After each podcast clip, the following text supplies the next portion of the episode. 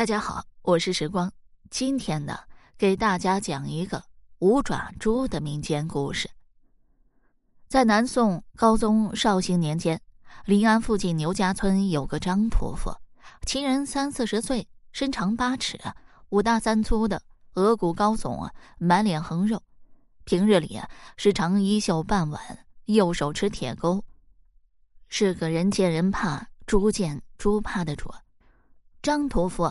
屠宰牲口的手法极其的高明，呃，不管什么牲口啊，一刀解决，丝毫不拖泥带水。这张屠夫呢，从事屠宰二十来年，据他说，亲自宰杀的牲口，什么猪马牛羊什么的，将近有一万头了。附近村镇洗年宝，基本上都是请张屠夫操刀。张屠夫啊，每每说到此处，脸色都情不自禁的流露出自豪的神色。洗年宝呢，就是洗年猪的意思。在当时的农村过年的时候，普通人家家里头能有一头猪是非常奢侈的事情了。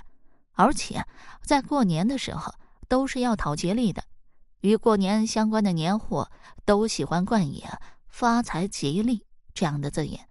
比方说杀猪宰牛、杀鸡杀鸭这些事情，在平日里说杀猪宰猪、杀鸭杀鸡。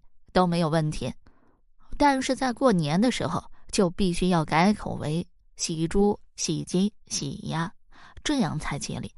若是过年的时候去别人家见到主人家正在杀猪，更不可直接说在杀猪，一定要说是在洗猪，不然主人家听了会不高兴，甚至说你不懂规矩，也就会不待见你。农村人比较朴实，用一个“喜”字代替了“杀”字。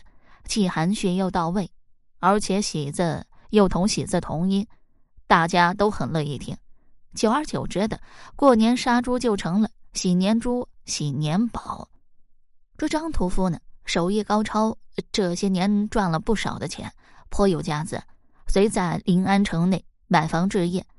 他在临安集市的中心地段买了三间三层门面，一层摆的肉案，二层摆的茶室，三层啊。摆的客房，出行有小子相随，归来有美女相送，毫不威风。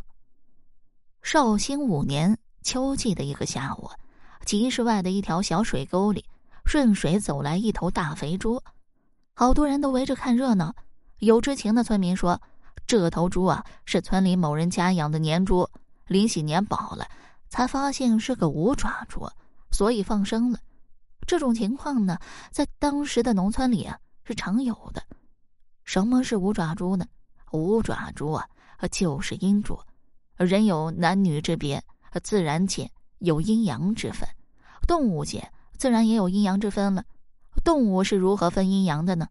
当时民间动物是靠脚爪来分阴阳的。脚是单数的为阳，双数的为阴，所以鸡和猪都是四个爪为阴。如果生了五爪，是阴阳颠倒。民间传说，如果有五爪猪或者是五爪鸡，是不可屠杀的，否则主家会有大凶之事。遇见这种情况，应当及时放生，方可避免凶煞降临。这张屠夫是屠夫，常年和牲口打交道，身上煞气很重，而且他也不信阴阳之说呀。他见水沟里的肥猪有三百来斤沉，可以发个小财了。他灵机一动，待到夜深人静时，把那猪勾住，一刀宰了，运回猪肉铺。第二天一天就卖了几十两银子。这张屠夫夜晚回到家，数过钱，心里美滋滋的上了床。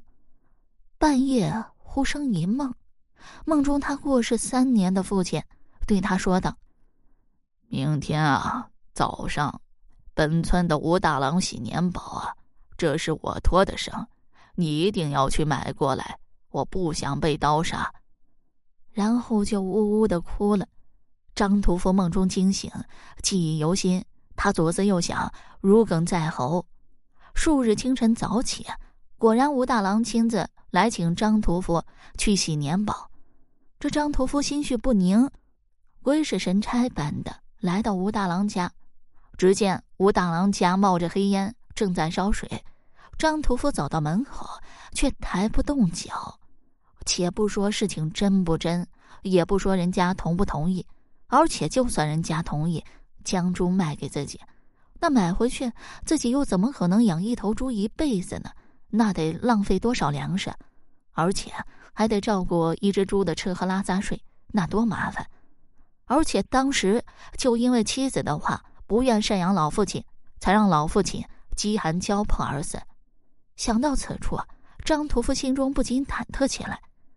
就在张屠夫犹豫不决之间，那猪被拖了出来。张屠夫心中还想着昨夜的怪梦，迟迟不肯下刀。犹豫之间，张屠夫看见了，这只猪啊是五爪猪，只是有一只爪子隐匿起来，不仔细看根本看不出来。这张屠夫和生火打了半辈子的交道，当然一眼就看出来了。张屠夫知道。如果杀无爪猪会给主人家带来不吉利，如果此时说出来，不就可以救父亲了吗？但是张屠夫又想到救了之后的事情，难道要将一只猪供起来不成吗？张屠夫突然手起刀落，白刀子进，红刀子出，干净利落。那猪惨叫一声，顿时就没了音儿。张屠夫看是那只大肥猪，一只眼睛直勾勾的盯着他。张屠夫分明看到那只猪眼流出了泪水。张屠夫宰猪宰牛半辈子，何尝见过牲口流泪？心中不禁七上八下。但猪已经被宰了，张屠夫收了红包，悻悻然的回到家。当晚，张屠夫又做了一梦，梦中只见他老爹血流满身，垂丧着头，呜呜咽咽。渐渐远去，口中念叨：“张屠夫绝情。”张屠夫见状，梦中惊醒，这下他彻底相信了。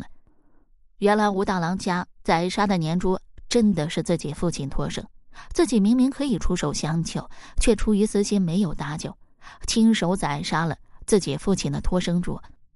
张屠夫心中虽然有片刻的不快，但是困意来袭，他倒头就睡。第二天醒来。便忘了梦中之事了，继续干宰杀牲口的行当。没几天，眼见就要新年了，张屠夫突然病倒了，找了很多大夫前来医治，都束手无策。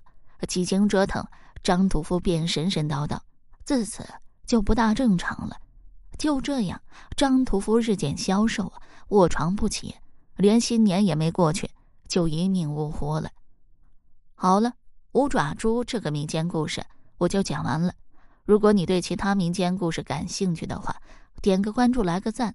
我接下来还会为你讲更多、更加精彩的民间故事。